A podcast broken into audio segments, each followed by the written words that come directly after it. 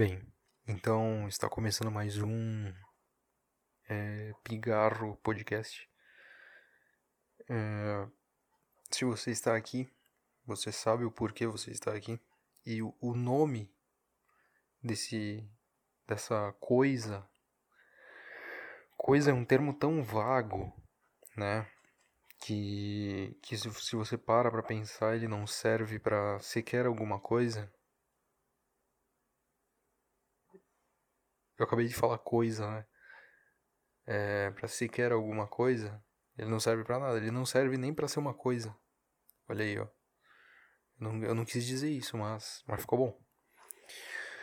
Que eu criei um sentido para a palavra coisa. Né? O que, que é essa coisa aí? É o que eu faço. Isso é uma coisa. Coisa. Podia chamar coisa podcast, né? Tudo é melhor que burro podcast. Coisa podcast. Pigarro podcast é ótimo, né? Por mais que eu pare. Ah, deixa eu ver se tá no, no Focus. Ah, boa. É,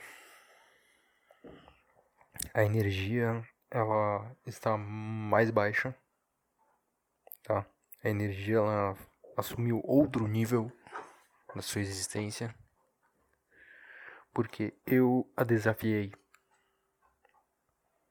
A energia ela estava baixa a um nível que eu acreditava não poder ser menor. E isso só prova algo que eu estava tentando fugir. Eu estava tentando fugir de convicções. Ainda estou tentando, na verdade eu, eu peguei um asco de pessoas convictas, pessoas que não têm nenhum senso de dúvida. Pelo menos é o que elas mascaram. Eu acredito que seja assim. Para mim, todos têm dúvidas. Para mim, essa pessoa escolheu mascarar isso com alguma coisa, porque todos têm dúvidas. É, o que, que eu tava falando? Eu fugi do assunto. A energia. Então eu desafiei a energia. E eu provei para mim mesmo nesse momento que eu estava convicto de que ela não poderia ser menor. E aí ela apareceu e foi mais para baixo ainda, né? A gente entrou no elevador, desceu até o solo, eu saí do elevador. Eu falei uma frase achando que a minha energia estava próxima de mim. E quando eu olhei para o lado, o elevador tinha fechado e, e ela tinha descido mais um andar. O subsolo. Né? Nessa analogia, tecnicamente não teria teria um segundo subsolo? Pode ser? Eu estava convicto disso. E eu larguei de mão. Simplesmente deixei. Deixei as coisas fluírem. Eu fiquei. Eu fiquei. Foi, foram quase dois dias sem comer, né? Mas foi, isso foi seguido.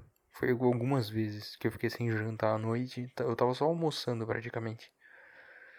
Tava almoçando alguma coisinha e ficava até o próximo almoço sem comer. Eu fiquei muitos dias sem escovar os dentes e muitos dias sem tomar banho. É... Meu quarto tava uma sujeira só. Muita poeira e cabelos que caem da minha cabeça. Eu perco muito cabelo. Nossa, quando eu vou tomar banho, eu dou aquela passada de mão na cabeça, meu. Minha mão enche de cabelo. Parece que eu tirei uma peruca da minha cabeça. Né? Parece que eu estava de aplique. Nem sei se é aplique que eu queria dizer, mas é aqueles volumes de cabelo que as mulheres adicionam na, em suas é, em suas cabeças. Mas tem mais um motivo para eu estar falando desse jeito também, porque o Lázaro está próximo e eu me aproveitei da situação para dizer que eu estou pior. Na verdade, eu estou na mesma, né? Então eu tenho essa limitação na minha voz e palavras que eu posso usar. Porque o Lázaro está próximo e eu estou com muita vergonha, né? Mas é, como meu, o meu colega de trabalho Tigre falou, ele me disse que esse ano é o ano para abrirmos mão da vaidade.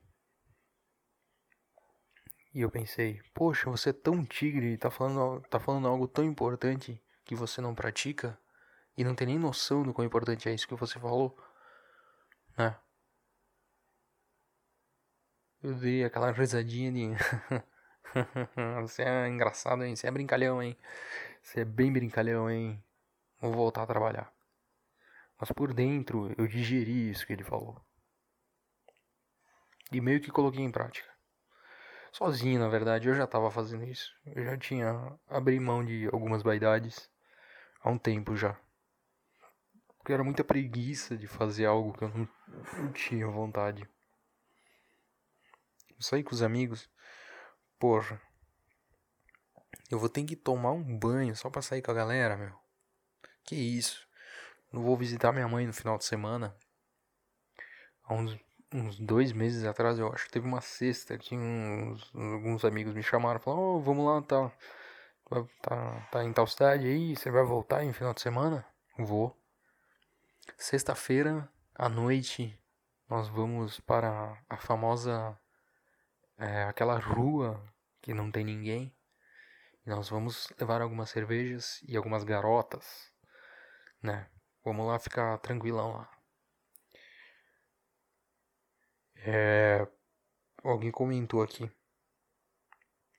Mano, vocês comem bosta? Não entenderam nada que a moça falou. Interpretam tudo errado. FDZ confusão por co... ah, fizeram confusão por coisa besta. Mundo todo mundo amou a entrevista. Ah, tenha o senso de Ah, tenha o senso de gente. Não entendi. Não entendi. É, isso é mulher. Não tem nada a ver com homem. Concordo que é horrível. Hum. Você acredita que algumas pessoas adotam essa forma de se expressarem por acharem que fica descolado?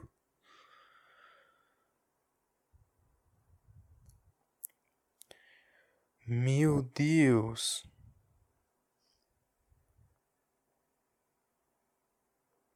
YouTube é chato, né, meu? O cara comenta um negócio, aí fica o meu comentário lá e depois eu fico recebendo notificação. Semana inteira que os tigres ficam comentando embaixo, meu. Eu tenho que ir lá e apagar.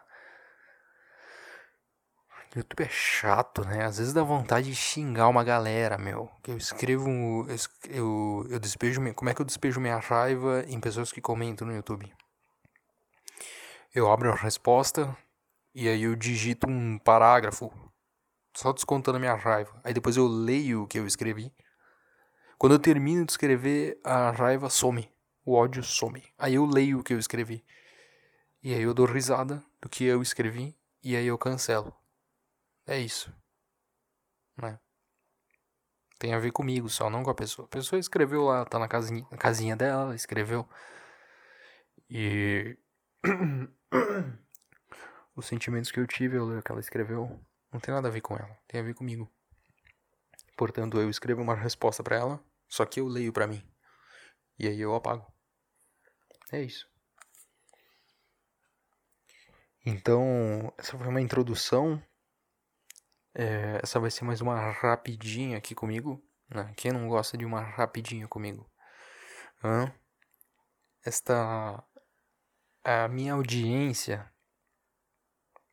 Os meus ouvintes são desqualificados e não deveriam existir. Tá? Até agora.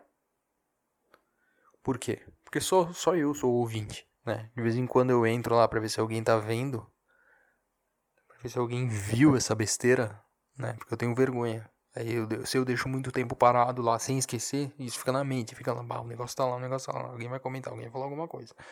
E eu vou lá olhar pra, pra meio que apagar o comentário, sei lá. Né? Mas não tem, tem, tem ninguém, nenhuma visualização. Tem vídeo que eu botei ali, a maioria que eu não cliquei pra ver, né? Que tá zero visual, é, nenhuma visualização no YouTube. No Spotify eu tenho preguiça de saber como é que faço para ver quanto tem, tá? Lá no Anchor dá uma Falando nisso, lá no Anchor ele dá uma dá uma visão geral de quantos ouvintes fixos tem e e contagem total de views. E aí tem uma porcentagem que parece ser significativa. Eu acho que é um bug, né? Me pareceu muito um bug. Eu dei muita risada quando eu vi. Muita risada. É, que eu tenho ouvinte nos Estados Unidos.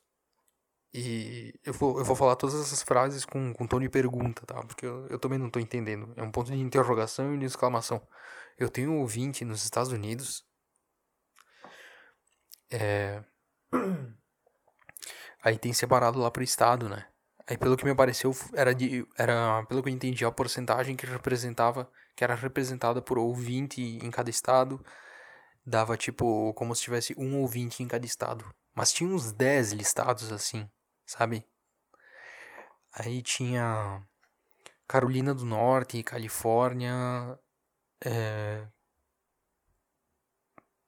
eu não sei se é Louisiana é uma cidade ou um estado e New Orleans, não sei, Texas, algumas cidades aí do sul, é, estados do sul, vários, somavam uns 10 assim. Aí eu olhei aquilo, dei muita risada. Uma pessoa em cada estado tá ouvindo. Impossível. Deve ser algum bug, né? Algum hacker aí que. Alguém que, que, que me reconheceu aí tá querendo me sacanear. Acho que eu sou bobo. Acho, ele acha que eu vou acreditar que alguém tá me ouvindo. Impossível. Então, nessa baixada de energia que eu tive, teve uma noite que. que eu realmente não tava conseguindo fazer nada dos, das atividades que eu costumo fazer durante a noite. E aí. Me deu uma vontade de. de ler. Eu lembrei que eu tinha trazido um livro pra cá. Eu comprei ele há, há seis anos. E nunca tinha aberto ele. É um livro que eu comprei pela, pela capa, né? A capa dele não é bonita, mas o título me, tinha me chamado a atenção. Chama-se. Eu tô com ele na mão. Sangue, Suor e Lágrimas, de Luiz Fernando Oderich. O que nós podemos fazer de prático para combater as causas da criminalidade? Uma pergunta, né? Ele não está afirmando. Isso eu, acho, isso eu comecei a ler ele, eu já li um quarto dele.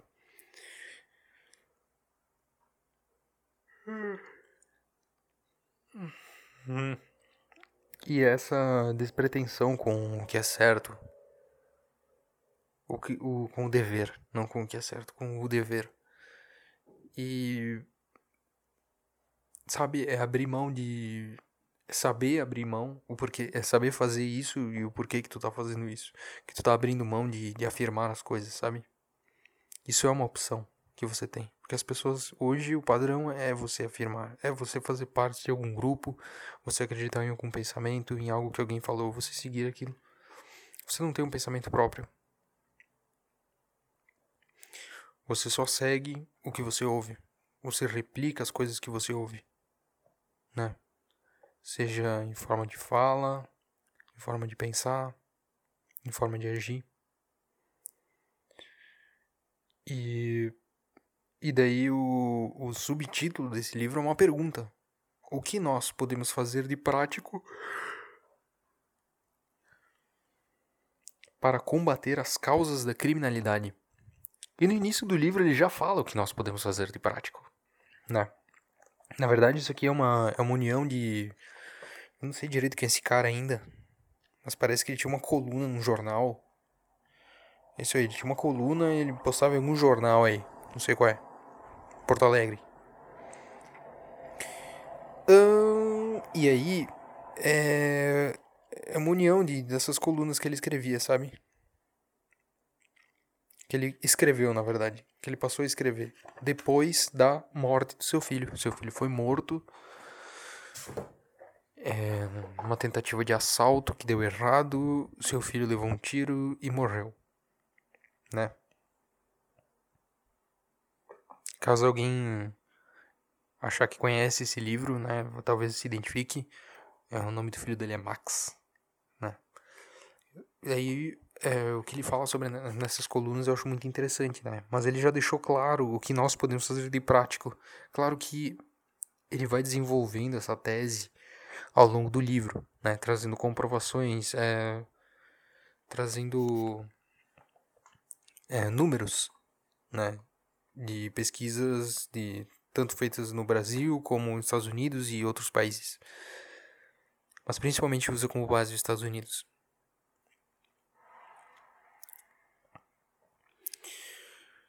E só para dar uma pincelada no assunto, então ele perdeu esse filho, então é, basicamente essa coluna é uma reflexão com ele, eh, com ele mesmo, com as crenças que ele tinha, o que ele passou a ver, né? Como ele enxergou o que é a vida, tipo assim, pera, pera, pera, pera.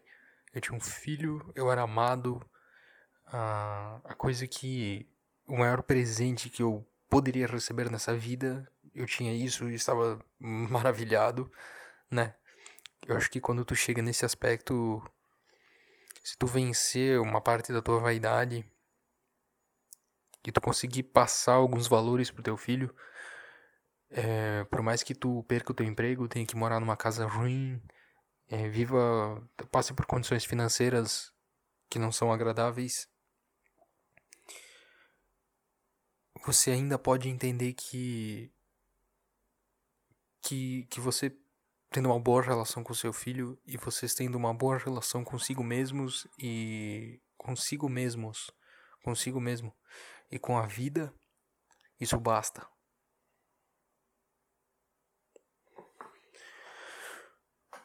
E